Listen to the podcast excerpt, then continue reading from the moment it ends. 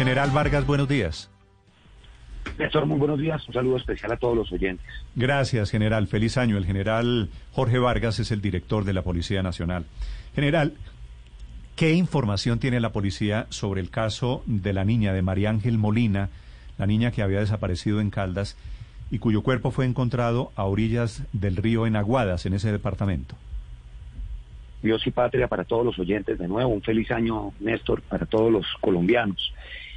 Eh, extensamente hablé con el comandante del Departamento de Policía Caldas ayer, me informé, eh, me informó puntualmente cómo habían sido los hechos desde que ocurrió el desafortunado eh, homicidio y la lesión a la mamá, de cómo este ex compañero sentimental los había citado en un sitio limítrofe entre, entre Antioquia y Caldas, allá lesiona a la mamá, cómo fue, y no quiero dar detalles de cómo fue el homicidio, discúlpeme, es que es, es, fuerte, de la niña, cómo la desaparece, cómo es que lo encuentra la policía, él comienza a andar, comienza en la fuga, irse hacia Antioquia en un plan cierre en la frontera entre Antioquia y Caldas, es capturado, comienza la búsqueda de la niña por las circunstancias en que comete el homicidio, pues fue difícil, eh, llevamos tres días ya sobre una ribera de un río eh, en Caldas que va hacia el río Cauca, mm, con drones del Escuadrón Móvil Antidisturbios, reitero, y pon alzar, se empezó a buscar en las riberas de ese río y ayer sobre las 11 de la mañana es encontrada en las desembocaduras eh, de uno de este río sobre el río Cauca. La persona está capturada desde hace seis días este, este delincuente, mm, este hombre, mm, ya confesó y eh, pues se viene todo el, proceso penal y el juicio para la condena. Eh, Néstor. Se llama Juan Carlos Galvis, ¿verdad? Correcto, señor. Así es. ¿Y, es. ¿Y es militar activo, general Vargas? Eh, no, señor. Él tenía una orden de captura, ya había por deserción hace cuatro años. Ya no, ya no es militar. Sí. Ya hace cuatro años él se había fugado de... E, este señor era compañero sentimental de la mamá de la niña. Cita a la niña, tengo entendido, vía Facebook. Ex compañero, lo cita a, todas. Eh, va la mamá con la niña de cuatro años y otra, otra hija de, la señora de 18 meses, Néstor. ¿Y las, la cita en qué circunstancias o en teoría para qué? Lo que sabemos es que la cita para hablar pues de su relación de pareja. Eh, ahí eh, lesiona a la mamá y comete el homicidio sobre la niña. ¿Y, mata a la niña delante de la familia? No, primero lesiona a la mamá y luego comete el homicidio sobre la niña. Sí, ¿y él ya confesó todos los, los horrores de su crimen, general? Nos, nos, primero comenzó diciendo muchas mentiras, comenzó desviando la investigación a los investigadores de, del Gaula de la policía. De igual manera, en, testimonio con el fiscal, indicó, desvió, nos envió para otros lados y con, con, con, el pasar de los días y al ver que pues, no se encontraba, eh, las técnicas de pregunta de la fiscalía y de la policía cambiaron el ánimo de lograr una confesión, Néstor. ¿Y, confesó? Eh, confesó, sí señor, nos indicó sobre qué zona eh, es que había cometido el homicidio y de ahí fue que comenzamos la búsqueda con los drones, Néstor. Obviamente estamos hablando de un, de un monstruo, de un desadaptado, de un enfermo mental, pero ¿tiene alguna explicación de por qué mató a la niña? No, dice que son temas de, de problemas de pareja y que pues él la mató enseguecido en temas de, del odio que supuestamente sentía por las relaciones, es decir, unos temas que no tienen, no tienen respuesta. General, buenos días. Eh, ¿Las niñas eran hijas de, de este monstruo, de este criminal? Eh, no lo tengo claro, Néstor. Eh, discúlpame, Wilson. No lo tengo claro, Wilson. Sí, sí. General, ¿qué le espera a este señor Juan Carlos Galvis? ¿Qué calculan ustedes? ¿De qué tamaño de pena estamos hablando? No, estamos hablando del máximo de la condena por homicidio que da hasta 60 años por la gravedad. Eh, aquí, pues, en el ánimo de la confesión, el, claro que es eh, un hecho cometido en menor de edad, por lo tanto no hay rebaja de pena en esto. Hasta 60 años podrá ser la condena en la valoración que haga eh, el juez. Como es en un menor de edad, aquí no hay rebajas. Ojalá. General, tengo entendido que este señor militar, Juan Carlos Galvis, deserta del batallón Ayacucho, allí en el departamento de Caldas, ¿cierto? Sí, eso es un hecho de hace cuatro años, ya no, ya no era militar, él desertó y estaba siendo buscado, tenía orden de captura por, por ese delito. Sí, ¿y a qué se dedicaba este señor después de, de su paso por el ejército? La información que tenemos es que es oficios varios, es lo que me indican del departamento de Caldas. Okay. General, pero si tenía orden de captura, porque él tiene eh, cuenta de Facebook, tiene dos cuentas de Facebook con su nombre, incluso una de ellas con su nombre. ¿Por qué no se le habría eh, logrado capturar? Tal vez no, no se presta suficiente atención a este tipo de delitos en el país. Es un delito que está dentro de la jurisdicción especial nuestra y estaba siendo ubicado por como se busca a las personas por, por, por eh, deserción. Mm, pues eh, esta persona comete un delito, muy seguramente habrán valoraciones de medicina legal. No todos los que desertan cometen estos delitos, don María. General, bueno, en, en el caso de, de, Aguadas, eh, ya de alguna manera, por lo menos está capturado este hombre, ya hubo una audiencia en la que aceptó dos de los cargos que le imputó la fiscalía, pero hay un caso todavía no resuelto que es casi igual o más terrible, el de la niña de Guapi en el departamento del Cauca, que entre otras cosas se supo esta mañana eh, que ya había sido víctima de abuso sexual en 2019. ¿En qué va esa investigación? Se desplazó un equipo desde Bogotá de la Dirección de Investigación Criminal, eh, de investigadores del nivel central. Estamos con Fiscalía en un programa metodológico muy específico. Hay unos elementos materiales y evidencia física importantes que están siendo eh, científicamente tratados por el Instituto de Medicina Legal, Wilson, en el ánimo de encontrar que los fluidos los ADNs con los círculos cercanos. Eh, ya, ya como eh, el hecho ocurrió en, dentro del programa metodológico, se van a pedir muestras a unas personas que no puedo, discúlpeme indicar, por, por todo lo que se está haciendo en el lugar. Eh, con el CTI, porque aquí tenemos un trabajo articulado entre Fiscalía y hablo del Cuerpo de Investigación y los investigadores de la Policía Nacional, estamos haciendo un trabajo de recolección de celdas técnico en el ánimo de, entender sobre unas personas. Discúlpeme que no puedo dar los nombres eh, eh, para saber en dónde estaban localizadas dónde estaban eh, localizadas en ese momento mm, los movimientos que se dan veredales y sobre los pueblos. Hay unos avances, la, la, complejidad aquí es diferente, es una zona rural lejana, mm, pero hay avances investigativos y muy técnicos y científicos, Wilson y Néstor. No puedo mencionar las personas sobre las cuales eh, ya tenemos órdenes de policía judicial.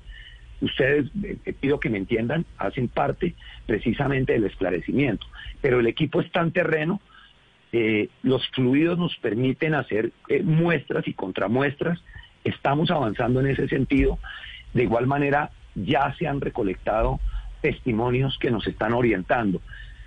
sería irresponsable mi parte dar eh, sobre, sobre quién, porque pues eso es lo que nos va a dar de la seriedad de este trabajo, es lo que nos permite, Entiendo. Eh, ojalá muy rápidamente tener las órdenes de captura, eh, Wilson y Néstor. Muy bien. Un caso, el de la niña de cuatro años asesinada por la pareja de su madre en Aguadas.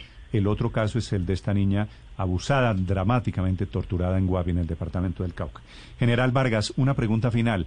¿Qué opinión tiene usted sobre el video que se ha conocido del señor Iván Márquez, disidente de las FARC, eh, un video que viene circulando en redes sociales.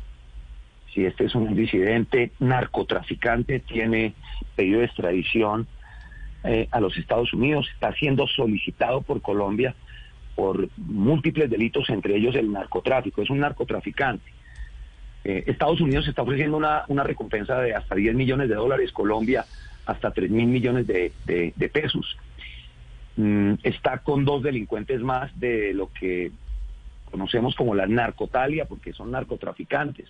14 de esos delincuentes tienen pedidos de noticia roja para ser eh, eh, capturados y llevados a varios países, entre ellos Estados Unidos y Colombia. Mm, está con uno que se hace llamar el Sarco Aldiniver y el otro alias Iván Ali, alias Iván Ali, que también tienen circular roja. Permítame indicarle que estamos enviando una coronel experta en policía judicial, muy capacitada en policía judicial, que va a ser parte del grupo de fugitivos, de casa de, fugitivos de Interpol, y una de sus prioridades es a nivel mundial poder llevar a la justicia a estos narcotraficantes como Iván Márquez, Jesús Santrich, el Paisa, que se están refugiando en Venezuela, que están refugiando en Venezuela. Tienen colaboración de autoridades en, ese país, de la Guardia Nacional y del Ejército. sabemos de algunos campamentos y casas que utilizan el estado de Apure. Es que las fuentes llegan a Colombia indicándonos en dónde están, Néstor. Nosotros le pedimos a todas las autoridades a nivel mundial que cumplan los pactos de justicia que, que todos tenemos que cumplir dentro de Interpol, que es obligación a los estados firmantes perseguir a sus delincuentes y entregarlos a las autoridades. ¿Y ustedes le han entregado a Venezuela esa dirección de Apure donde está Iván Márquez? Sí, señor. Le hemos enviado. ¿y ¿Qué responde Venezuela, eh, general? No nos han respondido. No nos responden.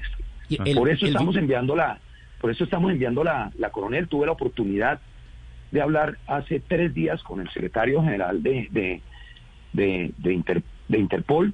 Para nosotros esto no es un tema de estos, que, de estos delincuentes que, que tengan perfil político, como ellos dicen, no. Es un tema de narcotráfico, es un tema de secuestro, extorsión, es decir, de delitos que todos los estados tenemos que perseguir. Todos los estados tenemos que capturar obligatoriamente a estas personas.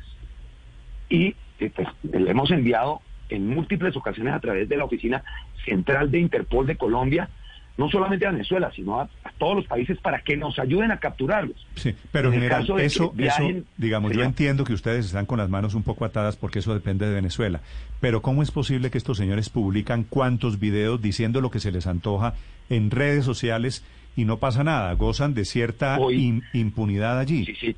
Voy, voy a ese, a ese punto, Néstor, con el C4, eh, desde ayer el C4 es el centro cibernético nuestro.